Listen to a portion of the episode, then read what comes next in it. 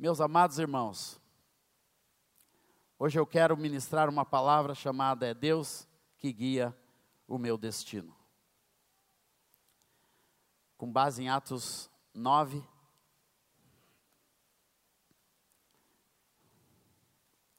que conta a história de, do encontro de Paulo com Ananias. Havia em Damasco um discípulo chamado Ananias, Atos 9, versículo 10 havia em Damasco um discípulo chamado Ananias. O Senhor lhe apareceu numa visão e disse: Ananias. Ao que ele respondeu: Eis-me aqui, Senhor. Então o Senhor lhe disse: Levanta-te, vá à rua chamada direita, e na casa de Judas procure um homem de, de Tarso chamado Saulo. Ele está orando. E numa visão viu entrar um homem chamado Ananias e impor-lhe as mãos para que recupere a vista.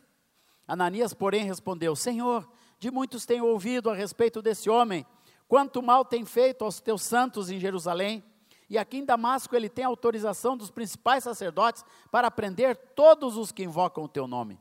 Mas o Senhor disse a Ananias: Vá, porque este é para mim um instrumento escolhido, para levar o meu nome diante dos gentios e reis, bem como diante dos filhos de Israel, pois eu mesmo vou mostrar a ele quanto deve sofrer pelo meu nome.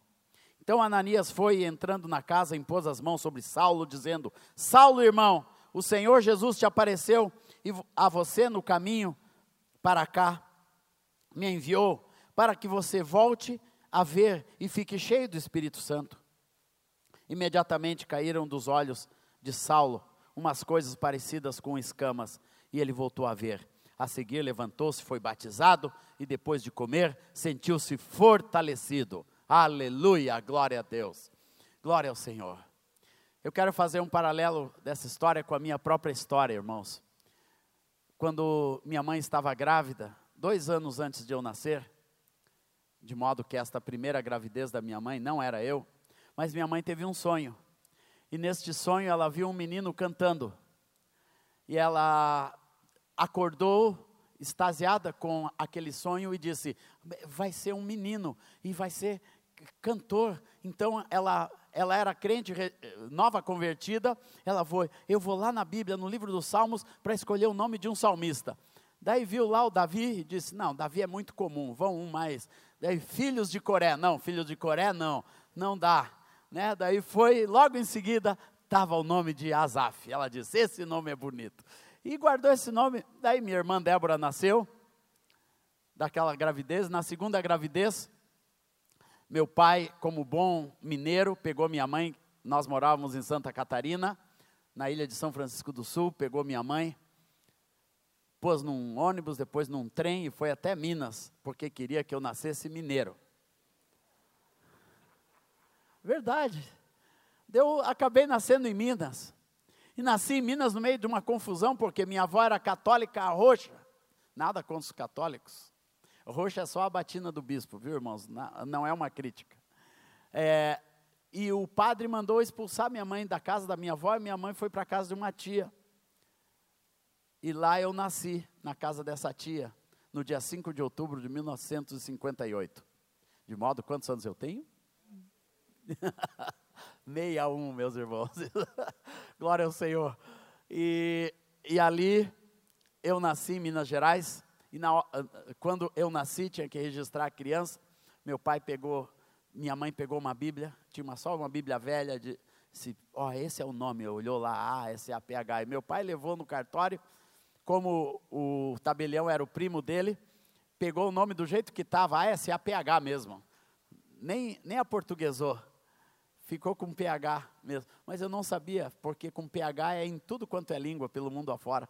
Todo mundo identifica esse nome com facilidade no Oriente Médio, na Europa, nos Estados Unidos, é o mesmo nome, Israel, na África, na Ásia.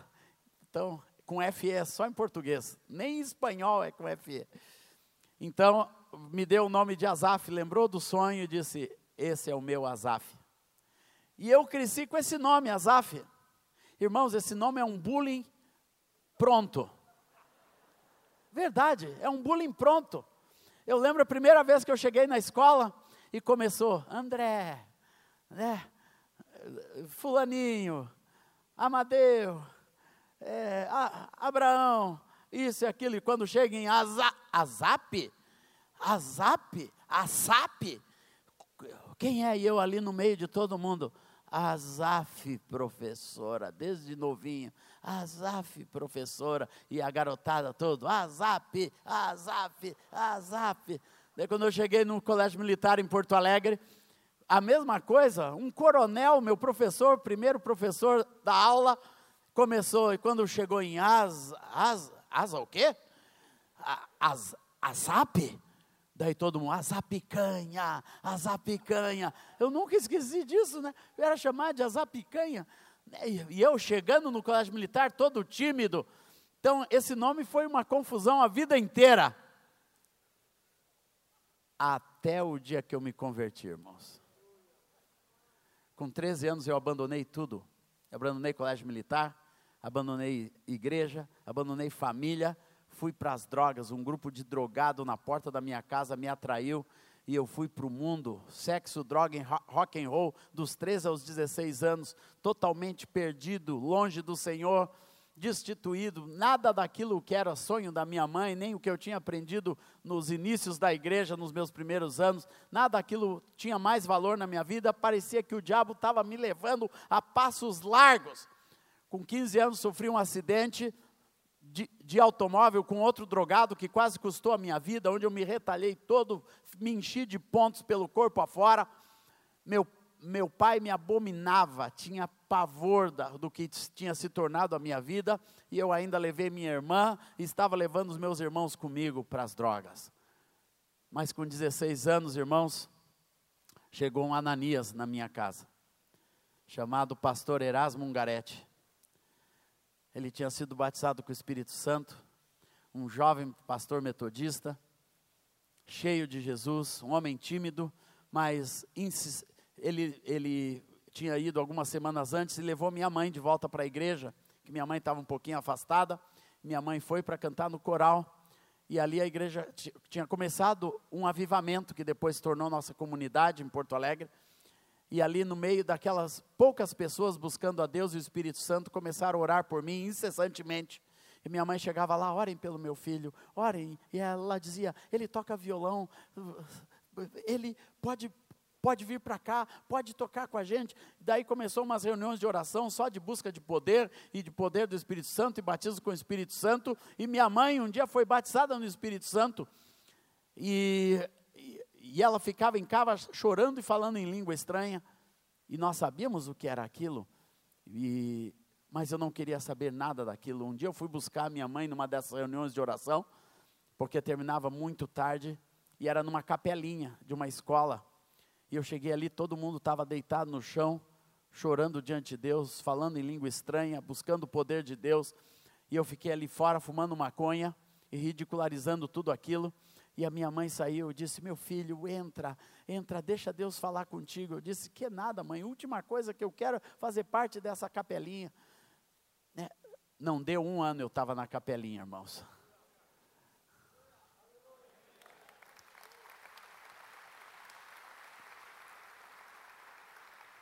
Porque é Deus quem guia o teu destino.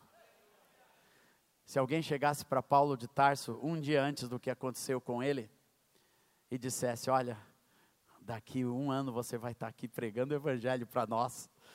Quando ele estava ali matando Estevão, o povo trazendo as vestes de, de Estevão ensanguentadas nos pés de Paulo, se alguém chegasse e dissesse: Daqui um ano você vai estar aqui pregando o evangelho a palavra de Deus. Paulo ia passar a espada naquele cara se alguém falasse isso para ele. Mas é Deus que guia os nossos destinos. Deus marcou a vida de cada um de nós. Deus é Deus quem faz isso. Irmãos, a predestinação que eu acredito é aquela que Deus nos escolheu em Cristo antes da fundação do mundo para sermos santos e irrepreensíveis. Isso é para toda criatura. Glória a Deus é para toda criatura. Esse é o chamado de Deus para a humanidade. E a palavra diz que no livro do Senhor, lá no Salmo 139, Deus escreveu os nossos dias. Os seus olhos nos viram ainda uma, um corpo sem forma. E os, e os nossos dias foram ordenados e escritos no seu livro. Eu, irmãos, acredito que isso é para todas as pessoas. Deus escreveu uma história linda de vida, um destino de vida para cada criatura. Eu me nego a crer ao passar por um, por um moribundo, uma pessoa drogada ou bêbada na rua e acreditar que essa pessoa está fadada à perdição. Eu profetizo sobre ela porque eu creio na eternidade do amor de Deus, na misericórdia do Senhor por cada vida e Deus tem uma história linda para essa vida, meus irmãos. Como Deus tem uma história linda para cada pessoa, cada um dos seus filhos. Eu estava vendo essas crianças aqui na frente. Deus tem um livro escrito da vida de cada uma dessas crianças. E eu profetizo isso sobre cada uma das crianças que foram aqui apresentadas, em nome do Senhor Jesus. Aleluia! Seus filhos, seus netos estão nesse livro. E hoje eu quero com os irmãos ver como que nós vamos alcançar esse destino que Deus tem para nós? E o primeiro ponto, irmãos, é um encontro real com Jesus. Não, você não entra no livro sem Jesus. Você não entra na escrita que Deus tem para a sua vida sem a presença de Cristo de forma real, verdadeira, radical, transformadora na sua vida. Nenhuma pessoa que você ama vai entrar no livro que Deus tem escrito para ela sem um encontro com Jesus. Por isso que o maior esforço da igreja deve ser levar pessoas ao encontro com Jesus. Deve ser orar. Ninguém pregou o evangelho para Paulo, mas tinha muita gente orando tinha muita gente orando por Paulo, muita gente passava por aquele cara e dizia assim, só estendia a mãozinha assim e diz: Eu te abençoo em nome de Jesus, eu profetizo a vida de Deus, eu profetizo a tua conversão, eu profetizo a tua transformação, eu profetizo que você vai ser um homem de Deus, eu profetizo a vida de Cristo. É isso que nós temos que fazer, meus irmãos. O que é a oração? É, é quando a igreja entra em concordância sobre uma vida, sobre a salvação, sobre a restauração, não importa quem seja, não importa quem seja. Eu conheço a história de um querido moço que nós, líder de louvor, chamado Wilson Santos. Ele era lá da comunidade de, de Irajá. Quando eu o conheci, ele era recém-convertido, mas a história daquele moço era que ele era um mendigo de rua e ele, e ele era um alcoólatra que, que morava num papelão na frente da farmácia. O dono dessa farmácia era um irmão, e todo dia que esse irmão chegava, aquele moço estava ali, alcoolizado, deitado, sujo, imundo, né, cheio de pulga, deitado ali na frente da sua farmácia. E toda vez aquele irmão chegava e profetizava: Eu te abençoo em nome do Senhor Jesus, profetizo que Deus vai transformar a tua vida. E fez isso por muitos meses. E um dia ele chegou e o moço não estava bêbado, estava acordado. E aquele irmão da farmácia sentou com ele e disse: Olha, eu oro por você há muito tempo, você quer mudar de vida? E o moço disse: Quero. E, e disse: Quem são teus pais? Não tenho pai. Quem é a tua família? Não tenho família. Eu moro aqui nessa rua já desde que eu sou criança. E, e agora eu passo o tempo só bebendo e andando na rua. De, aquele moço levou esse moço para casa, deu um banho nele, levou para a igreja, ele recebeu a palavra de Deus, foi transformado e ficou morando ali com o pastor Ari Caetano, numa das dependências da igreja. Um dia chegaram, ele estava tocando violão e ouviram o Wilson tocando e ele estava cantando uma música assim: Nosso Deus é soberano, ele reina antes da fundação do mundo. O moço era compositor, irmão, se tornou um compositor, um líder de louvor de muitos cânticos da nossa época. E aquele moço foi transformado, depois se casou, se tornou um homem de Deus. Essa semana mesmo ouvi que ele está sendo uma benção numa cidade do Rio de Janeiro, lá onde por onde ele passou, e assim por diante, uma pessoa que foi transformada porque alguém acreditou na eternidade na vida daquela pessoa. Irmãos, essa tem que ser a nossa atitude constantemente.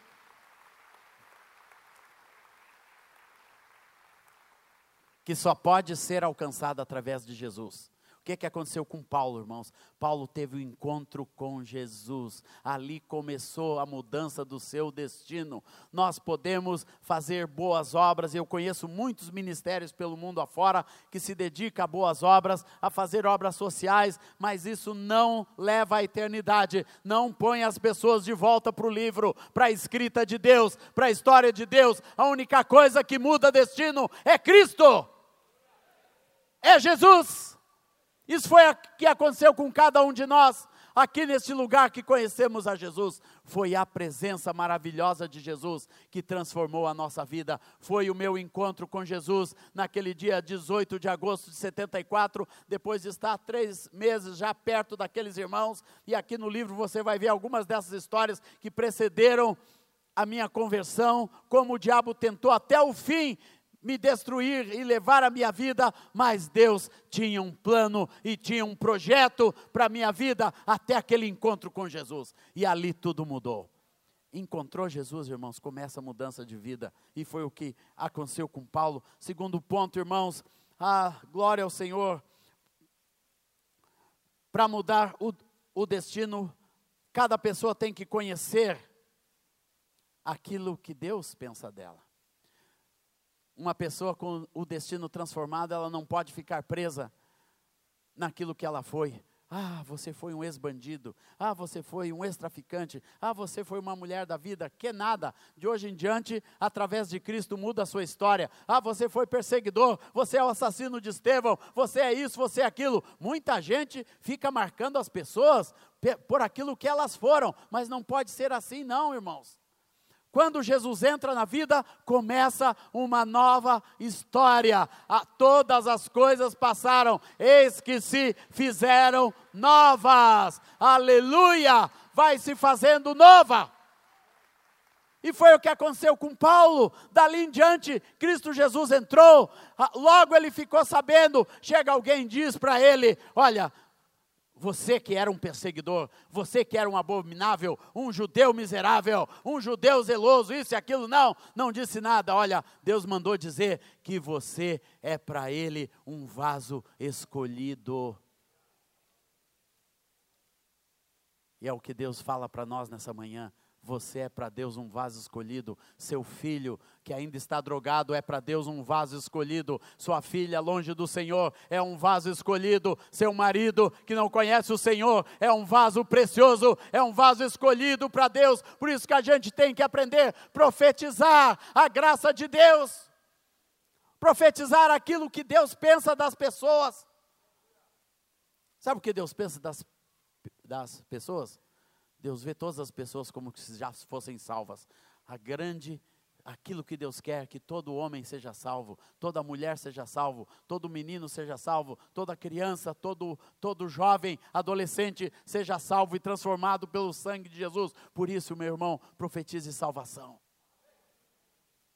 Profetize salvação, profetize restauração, profetize cura. Glória ao Senhor Jesus. Um dia quando nós tínhamos descoberto que nossa filha era sindrômica, tinha uma síndrome chamada Prader-Willi, que teria dificuldades pela pela vida fora. Um irmão um dia chegou na nossa casa: Olha, nós temos um filho especial também. Mas sabe o que fez diferença no nosso coração com respeito a esse filho? É toda noite a gente profetizar que o nosso filho é uma bênção, que ele vai ser restaurado e curado por Deus, que ele vai ser transformado por Deus, que ele vai ser um homem pleno diante do Senhor. E nós aprendemos a profetizar sobre ele. Profetizem sobre a filha de vocês. E aquilo transformou nossa visão da aurora, irmãos. Aprendemos a profetizar sobre a nossa filha, que ela não seria mais um problema, não seria mais mais uma pessoa especial, seria uma bênção de Deus dentro da nossa casa, e aquilo trouxe transformação. Ela seria do jeitinho que ela é, um vaso escolhido, até a hora que o Senhor queira curá-la.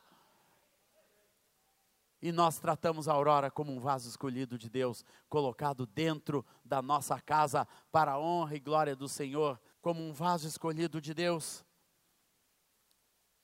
Não marque ninguém pelos seus problemas. O destino de ninguém está definido pelo sucesso ou pela derrota. Não é o sucesso de alguém que vai definir o seu destino, porque a eternidade é só aquele destino que Jesus escolheu. Louvado seja o Senhor, aleluia, glória a Deus.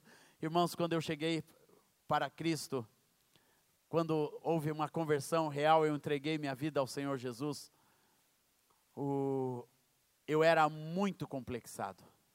Muito complexado pelos diversos fracassos. Eu tinha fracassado como filho, como estudante, como os, todos os planos do meu pai para a minha vida. Meu pai queria que eu fosse para a Academia Militar Agulhas Negras, onde ele serviu como sargento anos anteriores. Ele fez de tudo, lutou demais para que eu entrasse naquele colégio militar. Eu, do dia para a noite, chutei tudo aquilo, joguei tudo aquilo fora para o lixo e me entreguei na rua, as drogas e tudo. Então era uma frustração só, e aquilo eu carregava no meu coração como alguma coisa muito, muito triste de ter ferido quando eu acordei.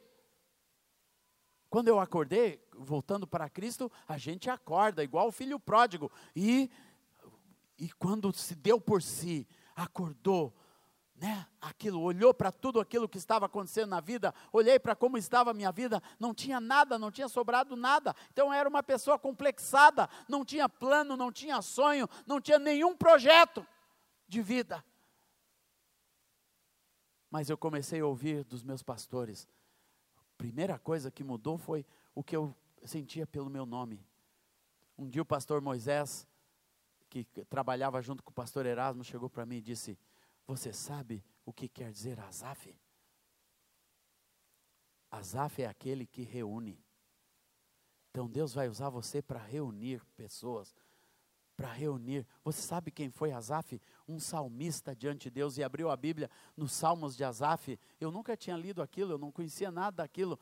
Asaf foi um companheiro do, de um outro salmista, Davi, lá do tempo de Davi. Olha aqui, era pai de outros salmistas. Você vai ser pai de muitos salmistas. Glória ao Senhor Jesus. Eu comecei a olhar para esse nome e até hoje pessoas perguntam: Asaf é nome artístico? Não, é nome profético. É nome profético que Deus escreveu no meu livro. Esse é o livro do Asaf. Aleluia! Glória ao Senhor. Então eu olhava para a minha vida pelos meus fracassos. Assim como muitos de nós olha para o seu passado, vida destruída, casamento destruído, família destruída, emprego, falência, isso e aquilo. Mas irmãos, Deus tem um Deus tem outro plano para você. Deus Deus tem uma outra nomenclatura para a tua vida, meu amado. E Deus te trouxe aqui para ouvir que você é um vaso escolhido, que Deus tem um outro destino, uma nova história, como canta o Fernandinho, uma história escrita para você, uma nova história para a tua vida, meu amado irmão e irmã. Aleluia, glória a Deus. Aleluia, Senhor. Louvado seja Deus. Terceiro, irmãos, para alcançar o destino, você tem que ter a preparação de Deus para aquilo que Deus tem para a sua vida. Paulo estava ali, já estava transformado. Irmão, Jesus disse três frases para Paulo. Só três frases. Paulo, Paulo fez uma pergunta: Senhor, quem é você? E a resposta foi: Eu sou Jesus, a quem você persegue. Mas levanta-te e entra na cidade, onde lhe dirão o que você deve fazer. Só isso. Essa, esse foi o evangelismo de Paulo, mas tem a ver com a presença de Deus. Irmãos, a presença de Jesus é muito mais poderosa, poderosa do que nós fazemos. E quando Jesus entra, começa o processo de Deus. Diga comigo, o processo de Deus. Processo de Deus, ele é profundo e ele é intenso. Aqui chega alguém que Paulo não não conhece, já chega, já vai dizendo: "Você é um vaso escolhido por Deus, por isso eu estou aqui, Paulo, Saulo. Por isso eu estou aqui e já vai impondo as mãos sobre a cabeça. Isso quer dizer inserindo no corpo de Cristo. O destino, irmão, só acontece quando você está no lugar certo, na hora certa de Deus. Muitas pessoas querem o destino de Deus, mas não querem se encaixar naquilo que é de Deus. Eu vou dizer, irmãos, destino é igreja, destino é corpo de Cristo, destino é estar vinculado em juntas e ligamentos, como fala Efésios 4, é gente no corpo. Meu destino seria totalmente diferente se eu fosse só um crente convertido, largado no mundo ou largado dentro da igreja. Não, alguém grudou em em mim para cuidar da minha vida, para me discipular, me pegou, me colocou de volta na escola, no estudo, cuidou da minha vida e, e foi cuidando todos os passos da minha vida. Foi isso que a igreja fez com Paulo. Ele entrou no processo de Deus, aleluia, entrou naquilo que Deus queria para alcançar a totalidade do que Deus queria. Aquele homem daquele jeito mesmo, com uma experiência radical com Jesus, ele tinha que ser liberto. Ele tinha escama nos olhos, ele não tinha visão nenhuma, ele tinha que, pelo contrário, era completamente cego. Uma pessoa que vem do mundo, ela vem cegada pelo mundo, tem a experiência do Senhor no coração, ela ouve a palavra do Senhor no seu coração, mas ela tem que ser transformada pelo processo de Deus inserção no corpo, processos de libertação verdadeira, tem que passar por libertação, irmãos porque a gente vem sujo, vem totalmente imundizado desse mundo. As pessoas chegam e precisam de imposição de mãos, precisam de libertação espiritual, precisam ter o coração livre, precisa cair escamas dos olhos e do espírito. Ali Paulo tinha escamas físicas, era tanto o peso do que ele tinha sobre a sua vida que se transformaram em escamas materiais nos seus olhos.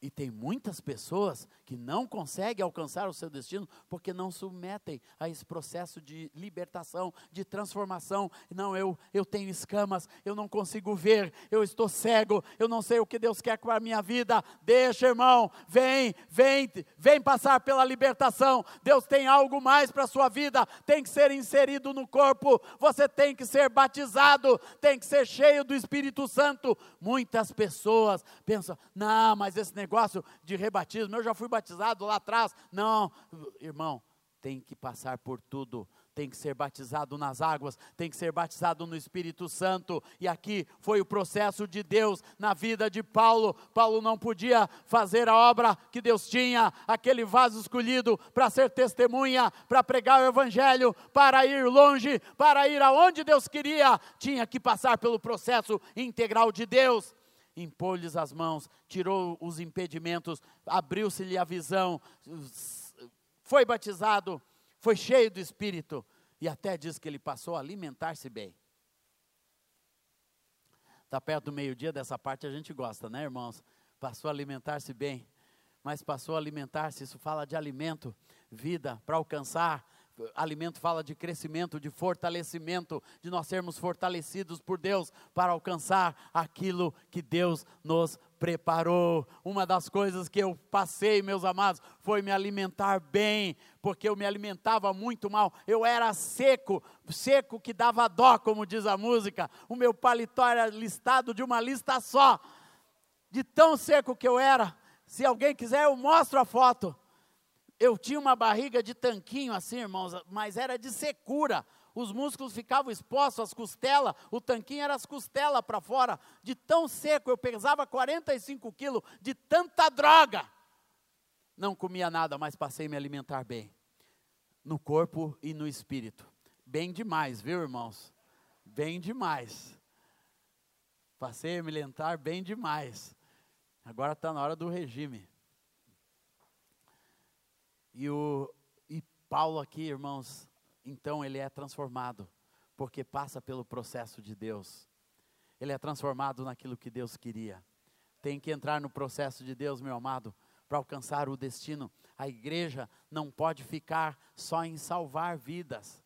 É muito legal nós ganharmos vidas. Deus está trabalhando no mundo a grande obra de evangelismo quem faz no mundo é o Espírito Santo. Nós só somos aqueles que jogam a rede e pegam os peixinhos, que o Espírito Santo está trabalhando pelo mundo afora.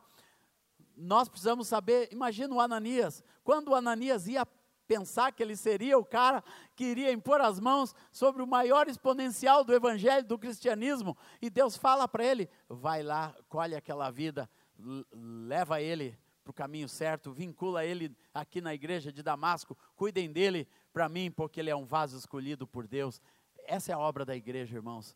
Cuidar no coração de quem Deus ama e de quem Deus quer trabalhar e transformar. Aleluia! E nós fazemos essa obra. Quarto ponto, irmãos, Paulo foi apre aprendendo a fazer as escolhas, as escolhas certas. Ele foi sendo direcionado e escolhendo as coisas certas de Deus. E isso tem a ver com aquilo que Deus tem para a nossa vida. Muitas pessoas não alcançam o seu destino, não entram no livro, porque não fazem as escolhas certas. A vida com Jesus envolve transformação, envolve arrependimento, confissão, perdão, pedido de perdão, muita restituição, envolve nós voltarmos atrás na nossa vida, fazermos as escolhas de transformação, irmos de volta para nossa casa, como aconteceu comigo, irmãos. Eu tinha muito que perdoar meu pai, que ser perdoado por ele. Eu tinha que fazer essa escolha, eu tinha que fazer minhas escolhas de não continuar sendo a mesma pessoa que não não dava a mínima para minha família mais, mas eu tive que me voltar de novo, a voltar a amar. Eu lembro quando, quando começou o processo de perdão para o meu pai. Meu, meu pai era um homem alcoólatra, fez demais nossa família sofrer. E eu conto um pouco disso nesse livro. E, e aquele sofrimento nos trouxe grandes dissabores. E aquilo me revoltou na, na adolescência. Eu não aguentava mais ver minha mãe sofrer com o alcoolismo. Eu chutei tudo para o alto, irmãos, revoltado, rebelado, mas um dia Deus começou a falar no meu coração: você tem que perdoar o seu pai, você tem que voltar atrás.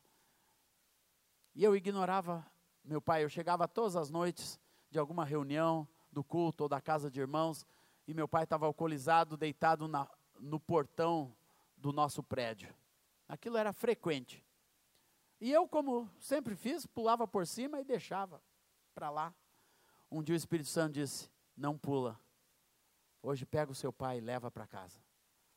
Eu peguei, levantei meu pai e levei para casa e passei a fazer aquilo frequentemente.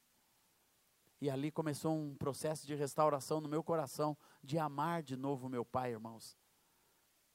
E aquilo foi uma escolha do meu coração, de voltar a amar, de voltar a restaurar, de não deixar aquela circunstância da minha vida, da minha casa, ficar naquela miséria que era, e aquela restauração, na medida que eu fui restaurando, eu fui vendo meus irmãos restaurando também, e logo minha irmã Carmélia se converteu, e nós dois passamos a amar o nosso Pai e pregar a palavra de Deus, restaurando até no final da sua vida, quando ele se converteu. Restauração, escolhas. E cada pessoa nessa nesse novo direcionamento de Deus para um novo destino deve tomar as escolhas certas. Paulo teve que tomar suas escolhas. Ele teve que, que, que submeter-se aos discípulos, teve que submeter-se, e essa foi outra escolha da minha vida, quando meus pastores começaram a me chamar e começaram a dizer: Olha, isso está errado na sua vida, ó, oh, você vai, vai ter que voltar a estudar? E eu disse, mas eu já estou desde os 13 anos fora da escola, eu já ia completar 17, né? tinha perdido todo o ritmo, mas eles disseram: não, Vamos, meu filho, Deus vai te ajudar. Você tem que voltar a prosperar. Você não pode ficar fazendo só isso. Você vem, passa todo dia aqui na igreja, tocando violão, cantando. Isso é maravilhoso. Mas Deus te, quer algo mais. Você tem que progredir. E eu tomei aquela decisão, irmãos, de voltar a estudar. Que coisa difícil foi aquilo acostumado com rua, com droga, com mundo, com festa toda hora. Agora tinha que acordar às 15 para as 7 todo dia, voltar para a escola com chuva, com frio, todos os dias ir a pé para a escola. Depois consegui uma bicicleta, ia de bicicleta todos os dias. E voltei a estudar, irmãos. Terminei o primeiro grau, depois entrei no segundo grau, e depois, como já tinha muita idade, e Deus estava me chamando para o ministério. Eu fui para os Estados Unidos gravar o meu primeiro disco em 77, no início do segundo grau.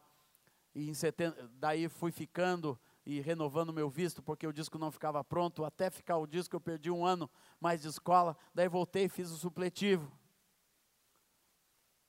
Pensei que não ia usar aquele supletivo para nada na vida. Até que um dia, depois com 47 anos, eu entrei na faculdade e cursei o curso de jornalismo e me formei em jornalista. E aprendi a escrever, aprendi a filmar, aprendi a entrar nas mídias, aprendi a, a Deus me preparou naquele curso de jornalismo para a próxima estação da minha vida, mas todas essas foram decisões muito difíceis que eu tive que tomar. Imagina, 47 anos, voltar para uma classe de sala de aula e não era EAD, não, era presencial todos os dias, com 47 anos, aquela monte de moleque na sala de aula falando abobrinha. E eu querendo prestar atenção no que o professor dizia, eu querendo anotar tudo, e aquela turma não querendo nada com nada. Mas eu tomei a decisão e fui até o fim. E me formei com 51 anos, em primeiro lugar na turma.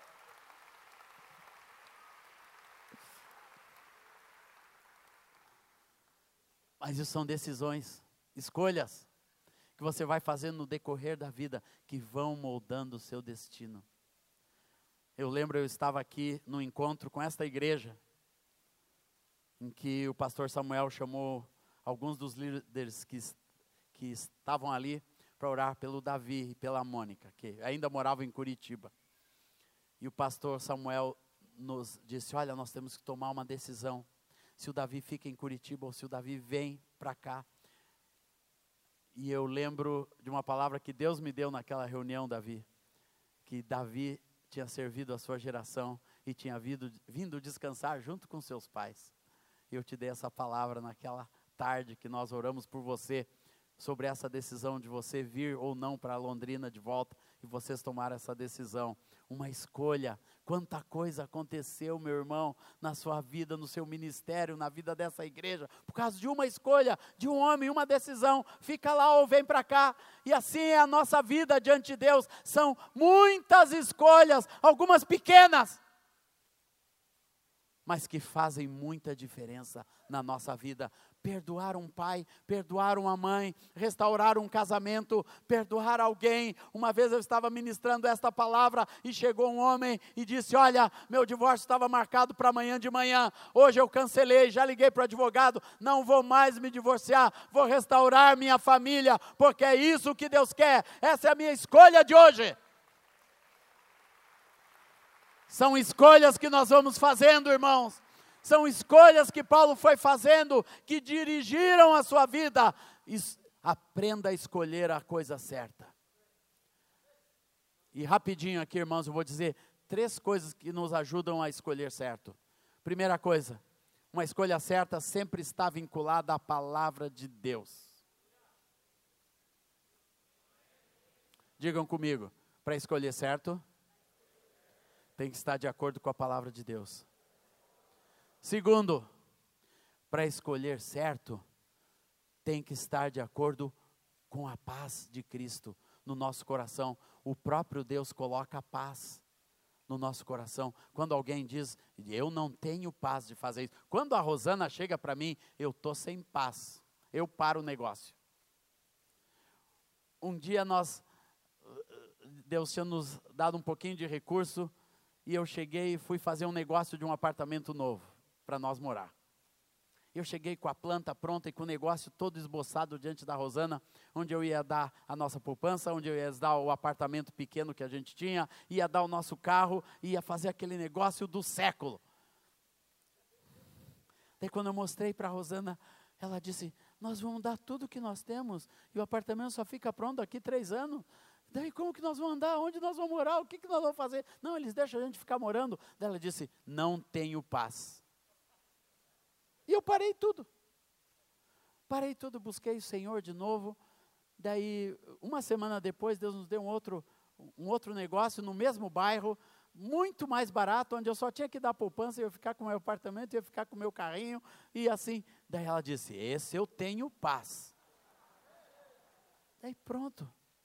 Daí eu fiz o um negocinho, irmãos, dois meses depois, aquela construtora da onde eu ia comprar faliu e faliu com 47 mil famílias. e eu seria uma delas. Mas Deus nos deu a paz para ser árbitro no nosso coração. Portanto, vontade de Deus você conhece através da palavra, através da paz. Terceiro, você conhece através do conselho, irmãos. Vontade de Deus, quando você senta com o seu pastor e diz: Pastor, olha, está isso, isso, isso na minha frente. Como eu sempre chegava para o pastor Erasmo e ele olhava para mim, várias vezes eu cheguei todo empolgado, com um monte de projeto, com um monte de transformações, chegava para ele: olha, ó, o, um ministro do Rio de Janeiro me convidou para ser o diretor do ministério e eu tenho que me mudar para o Rio de Janeiro. Esse ano é uma grande oportunidade. Eu vou ser diretor de rádio, de televisão, de produção, disso, daquilo. E eu olhei, olhei para ele e ele disse: Vamos orar. E aquele irmão me ligava do Rio de Janeiro para eu me mudar, para eu ir rapidamente. E tinha congresso, tinha encontro, tinha encontro em, em Angola, em Moçambique, tinha produção de TV, de TV tinha produção de CD, tudo para ser feito. E eu, naquela urgência, naquele ânimo, naquele pujô, e o meu pastor orando. Daí um dia ele chamou, pode vir, já oramos. Eu cheguei lá, estava todo o presbitério reunido e olharam para mim e disseram: Azaf, nenhum de nós tem paz em você ir para o Rio de Janeiro, você se mudar. Daí uma vozinha começou: querem estragar teu ministério. E uma outra vozinha no outro ouvidinho dizia: querem cuidar do teu ministério. E graças a Deus que eu ouvi a vozinha que dizia: querem cuidar do teu ministério. Fui para Rosana e disse: olha, sem a bênção do envio eu não vou.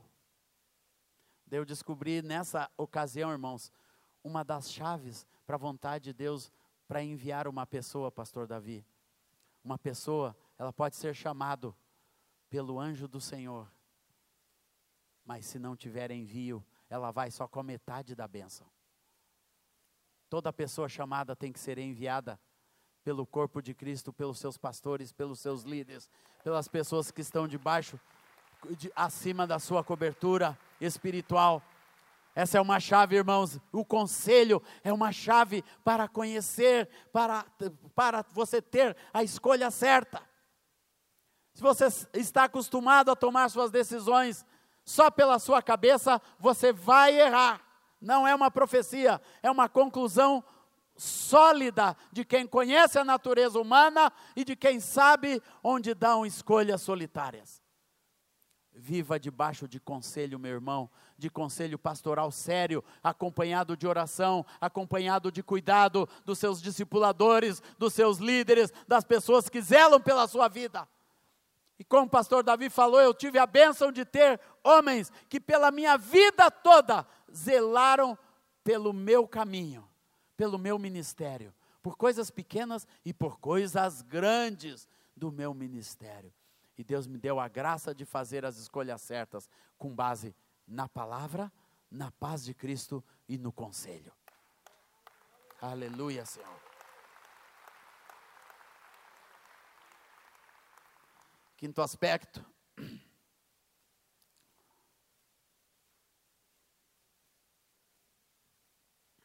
Para você alcançar o seu destino, tem que aprender a bênção de ser cuidado, como eu acabei de falar. Discipulado, tutoriado, chame do que for, mas você tem que ter o cuidado do corpo de Cristo. Paulo aqui começou, Ananias cuidou de Paulo, logo Saulo em Damasco, permaneceu alguns dias com os discípulos em Damasco, depois os judeus queriam matá-lo, os discípulos cuidam dele, colocam numa cestinha, descem ele pelas muralhas da cidade, salvam a vida de Paulo, ele vai para Jerusalém, vai procurar os discípulos. Ninguém queria ver o Paulo, mas um homem lá chamado Barnabé se aproxima de Paulo, escuta a história de Paulo, vê o coração de Paulo, senta com ele, leva o Paulo para os apóstolos, cuida da vida de Paulo e ali Paulo fica sendo cuidado pela igreja em Jerusalém. De novo, os gregos, os judeus queriam matá-lo, levam Paulo para a praia, mandam ele de volta para sua cidade, para Tarsis, e lá fica Paulo em Tarsis, esquecido. Esquecido aqui na palavra, não, por alguns capítulos não falo mais do Paulo. mas tinha alguém que amava o Paulo, que tinha cuidado e zelo pela vida dele, foi atrás do Paulo, Barnabé. Lá foi Paulo buscar, lá foi para Tarsis e encontrando a Paulo, trouxe Paulo para Antioquia. E vem, vem Paulo, que Deus, você é um vaso escolhido. Deus já falou para você, você não pode ficar aqui parado não. Vão lá. E lá ficam em Antioquia. Barnabé, irmãos, fica discipulando Paulo. Paulo era um homem neófito, ele tinha a experiência, ele tinha o zelo judeu, mas não sabia nada de igreja. Ele queria falar de Jesus, proclamar Jesus, mas tinha que ser discipulado. E Barnabé fica ali com ele, cuidando da vida dele por três anos.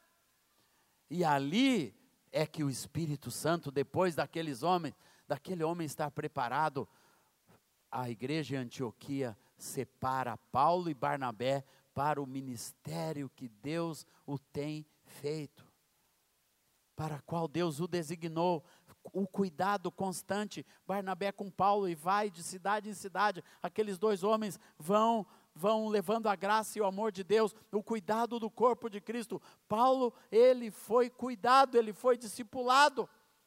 Ele não ficou sozinho na obra do Senhor. Depois que ele, que ele, que ele toma um outro curso na sua vida, né, quando estava mais maduro, mas nunca andou sozinho. Até o final da vida, lá em, em 2 Timóteo 4, quando Paulo narra os últimos momentos da sua vida, ele diz que ainda Lucas está com ele. Vários o tinham abandonado, mas sempre tinha alguém com ele. E ele aprendeu a fazer isso, a cuidar de vidas, a cuidar de pessoas. Irmãos, eu ando pelo mundo afora, mas eu tenho as vidas que eu cuido. Eu tenho os meus discípulos já de vinte e tantos anos que eu vou cuidando pela vida afora, vou andando com esses homens. Alguns são conhecidos, alguns, umas pessoas né, de, de nome na música gospel brasileira, são discípulos de Jesus, mas são pessoas que eu tenho a honra de cuidar e de zelar pela vida delas. Gostaria de cuidar melhor, mas faço o meu melhor para cuidar e discipular as vidas. Então Paulo foi cuidado isso, isso ajudou a ele chegar encontrar o lugar certo. Se Barnabé não tivesse ido lá em Tarsis buscar de novo Paulo, ele ficaria lá, Deus poderia usá-lo, mas não na totalidade do que Deus tinha, na intensidade. Uma pessoa cuidada, ela encontra a intensidade de Deus. Porque uma pessoa cuidada, ela sempre vai buscar o máximo que Deus tem para a sua vida. E Deus tem muito para você. Deus tem muito para você. E concluindo, irmãos, Paulo aprendeu a depender do poder do Espírito Santo. Sexto ponto, ter, concluindo esta nossa palavra, irmãos, para encontrar o seu destino, aprenda a depender do Espírito Santo. A ser guiado pelo Espírito Santo, a depender da força do Espírito Santo, o que traz uma pessoa longe não é a força própria, não é o próprio talento. Meu talento poderia até fazer alguma coisa por mim, né, mas não foi o meu talento, nem a capacidade de escrever cânticos, nem de escrever isso, ou fazer aquilo, ou de andar. Não, eu aprendi a depender da unção do Espírito Santo para cada manhã, que as misericórdias do Senhor se renovam a cada manhã, aleluia, a respirar o novo de Deus a cada dia, a cada mês, a cada ano me renovar no Senhor, como Davi se renovava no Senhor, aleluia, glória ao Senhor. Deus, o Espírito Santo é um agente de renovo, de fortalecimento na vida de cada um.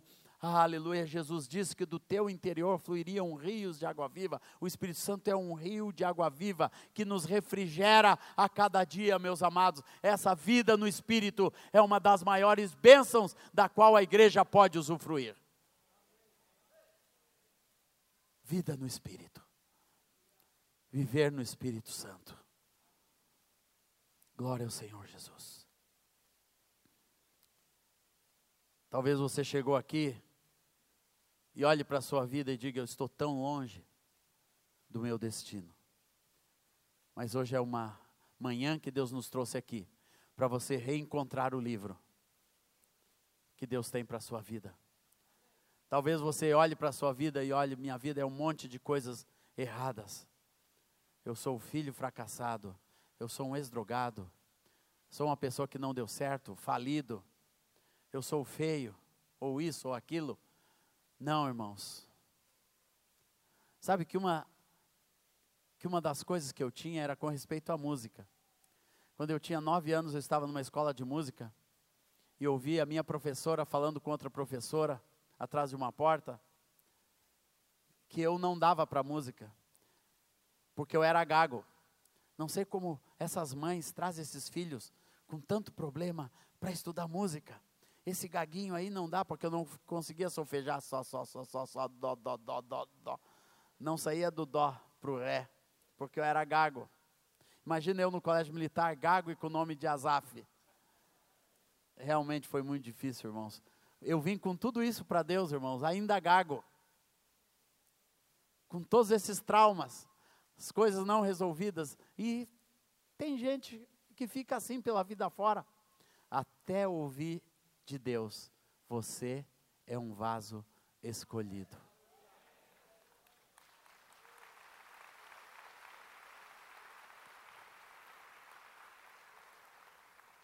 Deus fala isso essa manhã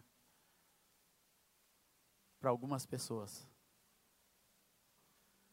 que você é um vaso de honra, de bênção. Que Deus está trazendo você de volta para o livro. Vamos ficar de pé.